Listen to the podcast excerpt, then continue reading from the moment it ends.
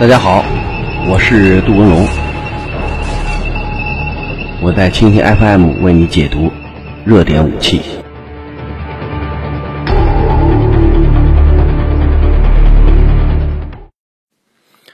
大家好，一天一种武器，一天一个视角，我是杜文龙，我在蜻蜓 FM 上为您解读新闻中的武器。呃，今天我们要聊聊号称黑海之王的莫斯科号导弹巡洋舰。呃，这两天海上最大的事件就是俄罗斯海军把莫斯科号导弹巡洋舰从黑海调到了呃地中海，而且就在拉塔基亚附近占领了阵位，和即将上路的 S 四百导弹一起形成对北的防御屏障。呃，这个款巡洋舰在现在锈迹斑斑，呃，不是一条崭新的作战舰艇，在冷战期间，它的名号非常强大，以至于现在提起光荣级，西方国家依然胆战心惊。呃，这种巡洋舰，我们从整个外形来看，反映了俄罗斯这种暴力美学的基本特征。呃，巨大的发射筒以十七度角的方式放在舰艇的两侧，而且是八连装，呃，前后呈三列配置，整个的这种气势非常雄伟。呃，高强度的火力，高强度的打击效果，在整个的重金属外壳的保护下，显得异常凶猛。呃，这款巡洋舰我可以从这几个角度去给大家进行解读。首先呢，它是一个浓缩版或者是袖珍版的基洛夫级巡洋舰。呃，冷战期间大家印象最深的或者是最为强大的，就是俄罗斯的基洛夫级导弹巡洋舰。这个巡洋舰可不简单，采用的是核动力，而且它的满载排水量达到了将近两万五千吨。你想想，很多国家的轻型航空母舰都没有这个排水量，呃，凭借它巨大的排水量，它足以在这个地区占据海上优势。呃，这种巡洋舰的发展思路，呃，有俄罗斯海军的特色，因为俄罗斯海军从整个发展历史上来看呢，在重型航空母舰上没有美国强大。如果在海上对抗，那么红海军跟美国海军如何对抗？呃，前苏联想象的这种模式应该是一种非对称发展。既然你有了，那我造再多，我也是一种复制。那么这种复制呢，实际上在复制装备，但是呢，有可能是在复制新一轮的落后。因为美国航空母舰的使用和建造经验很多，而且经历了二次大战呃这种实战考验。呃，冷战之后也有，在冷战期间，它也进行了多次作战行动。包括对古巴的封锁，另外呢，还有一些这个局部战争，它也都进行了一些实战行动。所以，美国海军无论是从建造历史、使用经验方面，都是和俄罗斯相比占据明显的优势。呃，如果我们看它的这种非对称，可以有这样的一个想法，就是说，你有了航空母舰，但是呢，我把。打击航空母舰的装备当成发展的重点，就是你能盖楼，你的确施工很强大，但是我的这个拆迁队拆得很厉害。无论你盖什么样的楼，你有多么宏伟壮观，你有多么这个巨大，我都可以凭借拆迁队在一夜之间把你拆的只剩一片废墟。所以这就是俄罗斯海军的一种非对称的发展的思路。那么在这个发展过程中，反舰能力。反航母能力是俄罗斯海军发展的重点。那么，既然美国海军你把航空母舰开到大洋上，甚至是开到俄罗斯的近海，在欧洲海域对俄罗斯进行这种威慑，那么发展这种远程的、高效的、精确的反舰能力，就是原苏联海军、俄罗斯海军的一个最佳选择。所以我们看整个前苏联海军在发展过程中，它以大型巡洋舰当成一个基本的核心。所以你从东西方海上对峙来看，那边的平台，西边的平台是大型航空母舰。你看到的什么弗莱斯特啊、小鹰啊、企业啊、尼米兹啊，是吧？包括现在的福特，呃，基本上是以航母编队、以航母为核心的这种打击模式。所以它这种体系化作战能力、远洋作战能力。以及在远海地区的综合保障能力已经上到了一个新的台阶，呃，在海上号称是海上巨无霸。那么俄罗斯海军要在对抗过程中形成以巡洋舰编队为核心的作战编队。你看它的巡洋舰，呃，尽管排水量很大，但是没有航空器，因为在呃舰载航空兵这个方面，它和美国比，呃，处于明显的劣势。之前造的几级航空母舰，大家感觉都四不像，是吧？你看莫斯科级，包括后来的基辅级、基辅改进型，嗯，排水量也不够。另外呢，它以直升机航母当成一个基本的功能，所以严格的说，原苏联现在俄罗斯以前发展过的航空母舰，它实际上是一种大型的反潜舰。它的任务不是去消灭美国的航空母舰，或者是用舰载机对美国进行攻击，而是凭借强大的反潜作战能力，掩护自己在水下悄悄行进的弹道导弹潜艇。因为如果导弹潜艇安全，那么就可以保证对美国进行摧毁。因为现在一艘导弹艇如果携带几枚导弹，再加上分导式主弹头，那美国有可能所有的城市或者主要城市都可以腾起蘑菇云。这样，在这种核大战的背景下，他把这种能力当成了最核心的。能力，所以他的这种航空母舰并不是要在海上跟。美国的航空母舰进行对决，这个思路完全不一样。所以大家印象中，你比较说美国航母、俄罗斯航母哪家强？这种比较呢没有依据，因为人家本来就不是干那事儿的。你要这样比，俄罗斯海军那几级航空母舰肯定处于绝对的劣势，因为人家没把劲儿放在这儿，他主要精力放在巡洋舰上。所以我们看到基洛夫级，包括后来的光荣级巡洋舰，它以远程反潜当成最核心的一张王牌。所以你看到光荣级它所携带的这个十六枚反舰导弹，它射程是五百五十公里。为什么是五百五十公里？这个射程定的是很有学问的。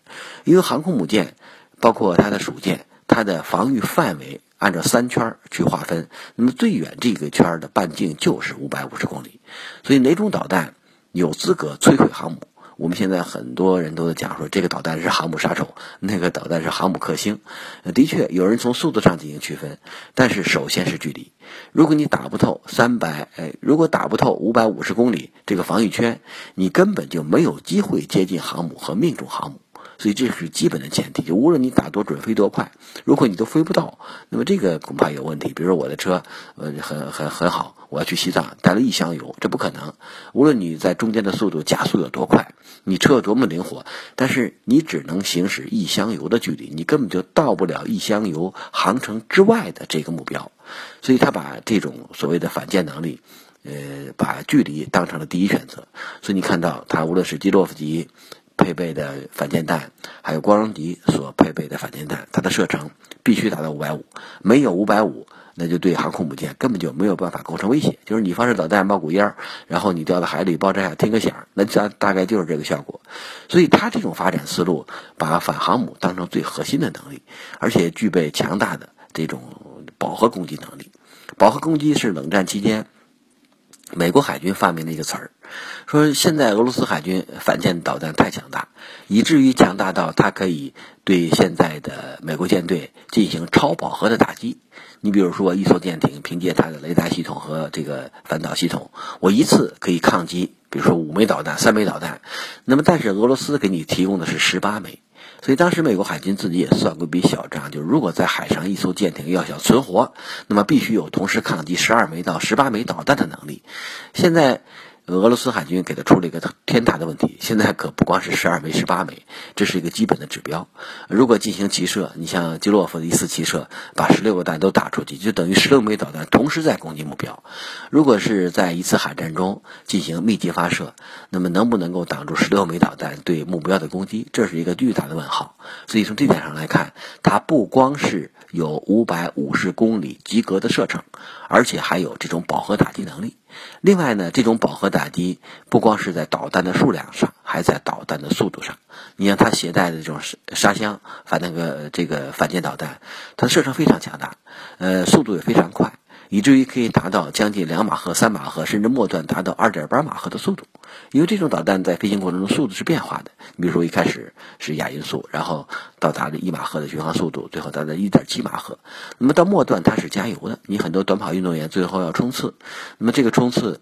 呃这个习惯也被俄罗斯的导弹学到，所以学到之后在末段速度是完全不一样的。要想凭借它的拦截系统在很短的距离上。在很短的时间内去拦截二点八马赫的导弹，这几乎是一件不可能完成的任务。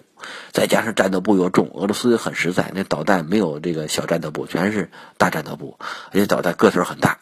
你像美国导弹嘛，一般还垂直发射，放在管里边显得这个很秀气。俄罗斯导弹那就是放在两舷，你看光荣级那个导弹发射架，呃，别的地方看不到，但是凭借这个特征，一眼就可以看出这就是光荣级莫斯科号，不会是别的舰艇，包括太平洋舰队的瓦良格号也是这个特征。所以它的导弹第一很粗，第二很大，第三装药非常实惠。所以你如果到这个光荣级导弹巡洋舰上去做客，那个菜盘菜量非常大。不会像那种很袖珍的感觉，所以它不精致，但是一定很暴力。所以从这点上来看，他已经把这种非对称的作战思路发展到了极致，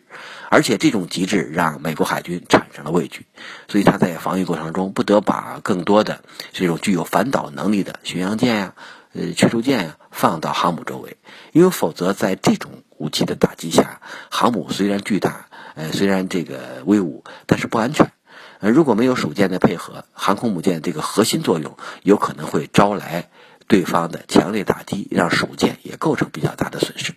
所以你从这个比较上，我们就可以看出，这种巡洋舰实际上它是为攻击对方核心编队航空母舰准备的一种新型武器装备。从目前看呢，在叙利亚地区，如果展开。这莫斯科号，它主要的使用方式并不是用自己的反舰导弹去打谁的航母，因为从嗯土耳其海军来看，它的水面作战舰艇很弱，并不太强，而且从德国订购的这种这个模块化的。呃，护卫舰、驱逐舰排水量很小，那个舰两三千吨，有的就达到了四千吨，呃，基本上没有办法承受一枚光荣级反舰导弹的打击。就如果一一枚弹命中，凭借五百公斤这个高爆炸药的这种杀伤能力，有可能这条船就一条变两条，然后沉入海底，成为这个一个古董。所以这艘巡洋舰到这儿来，最核心的目的是在空中打出一把伞。如果在海上有这么一把大伞在，那么至少凭借它的六十四管 S 三百的海基型导弹，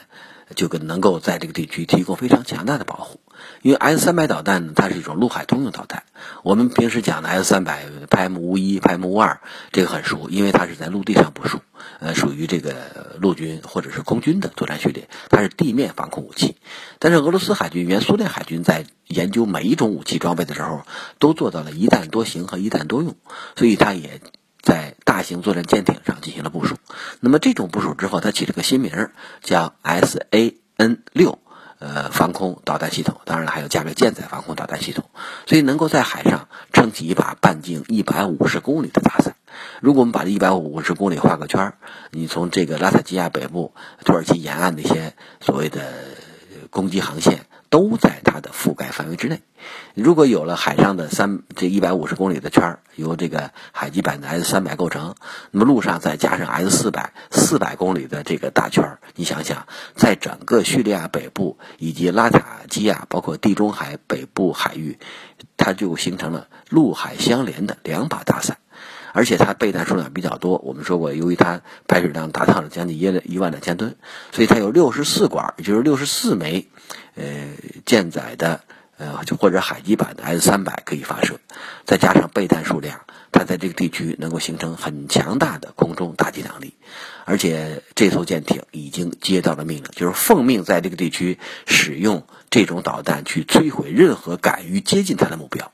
所以，这种武器装备如果在这个地方部署，把这个黑海霸王、把黑海这个之王派到地中海，那么也可以形成地中海之王。因为凭借土耳其海军非常弱小的这种能力，要想突破海上防御、空中防御，这几乎是拿自己的鸡蛋往铁墙上去撞。它所形成的后果只有一个，那就是呃，这个在没有办法突破的前提下，机毁人亡或者是舰毁人亡。所以，这种武器装备在这个地方所形成的威慑能力，还不仅是在海上要形成强大的反舰能力，防范美国航空母舰的进入，而且还要在空中筑起一把空中大伞。如果有了陆海相连的这种防空体系，那之前在这地区进行各种轰炸打击活动的，呃，俄罗斯空军编队会更加安全。所以，另外呢，我们可以看看拉塔基亚这个位置也很特殊。如果有海上和空中的保护行动，这个机场特安全。另外，从这个机场起飞的俄罗斯空军的，你像苏两五啊、苏两四，包括苏三四、苏三零这种作战飞机，如果在叙利亚北部地区进行各种作战行动，在空中至少它能够有保护。如果它的这种巡洋舰向北开，比如说到了这个土耳其沿岸地区，它的覆盖范围可不是海上，能够对土耳其潜进纵深，也就是土耳其境内这些目标也可以构成威胁。你比如说一线机场、二线机场，如果你的飞机起飞，而且在飞行过程中进行各种机动动作，那么你起飞起降在哪儿飞、往哪儿飞，都在防空武器系统、雷达的侦察之下。所以它的南部地区会形成一种透明状态，所以无论是你这个能力很强的 F 十六，另外呢还有像低空不太好看的或者不太好侦察的无人机、直升机，都在它的覆盖范围之内。所以从海上来看，这座移动的堡垒，号称是黑海之王的移动堡垒，能够在海上为整个的作战行动提供保护。它保护它不光是空中，而且从海上看，如果有人在拉塔基亚或者是呃其他的地区进行登陆作战，它同样也有这种作战能力。因为伴随着呃黑海之王到达这个海域，它有登陆舰，登陆舰肯定就跟这个海军陆战队要有挂钩。那么海军陆战队一定会和新型的这个装甲作战平台两栖装备有关。所以从这儿看。一个符号实际上它显示的是多种能力。如果多种能力所形成的装备，呃来看呢，这个体系就很完整，几乎把一支小俄军或者小俄罗斯海军部署到了这个地区。另外，我们在分析这艘作战舰艇，也可以看到目前的一个基本的发展趋势。这个舰艇呢，它一共是计划造七艘，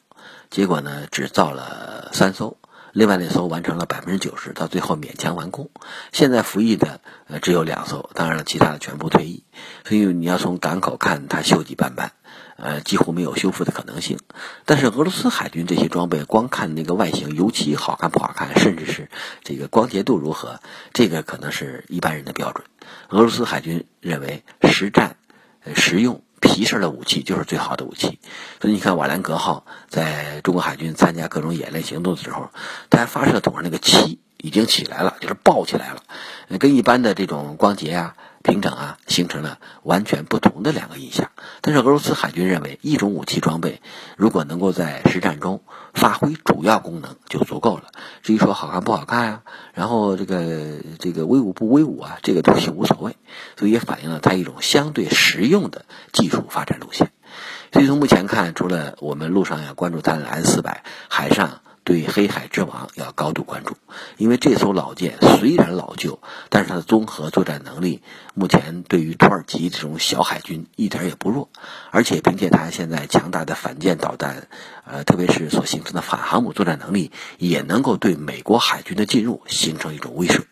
就如果在博斯普鲁斯海峡，呃，有这个土耳其拦阻，呃。经过国际海域通过的，呃，这个黑海舰队的任何作战舰艇，它都可以进行攻击。那么，为什么会把黑海之王放到呃地中海？因为博斯布鲁斯海峡它是个咽喉要地，里边是黑海，等于如果它的自来水阀门一关，那黑海也出不来，地中海也流不进去，双方就会被割断。如果这个舰队属于隔离状态，它的综合作战能力没有办法发挥。如果把最强的舰艇放在地中海，我完全可以打穿博斯普鲁斯海峡的这种约束和封锁，实现跟黑海内作战舰艇的汇合。所以从它整个战略布局来看，不光是考虑到了在叙利亚北部地区的防空作战，同时也对土耳其扼守的海峡形成了一种威慑。所以从目前看呢，俄罗斯的军事动作频频，海上还不光有之前已经大发神威的巡航弹，而且它现在的巡洋舰也到达了这个地区，今后不排除还会有新型作战舰艇加盟到地中海，在拉塔基亚、塔尔图斯形成新的防御体系。所以从俄罗斯的基本考虑来看，在海上。地中海要信俄，另外呢，沿岸的这些港口也要信俄，所以借着现在对 SS 的打击行动，俄罗斯的全盘进入或者是体系化的进入，会让它的海外存在这个符号更强大，所以今后在地中海上，黑海之王一定是一个大写的符号。